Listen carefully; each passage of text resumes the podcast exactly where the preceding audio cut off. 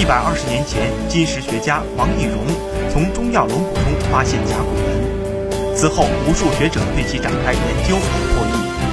二零一六年，中国文字博物馆贴出了一则重金悬赏对破译未试读甲骨文，并经专家委员会鉴定通过的研究成果，单字奖励十万元。至今仅有一人获得十万元最高奖金。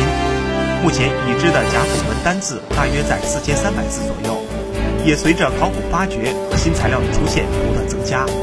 与之相比，经过一百二十年来几代研究学者的不断考证，相对能够确定含义的单字只有一千五百个左右。当前的甲骨文试读工作处在一个瓶颈期，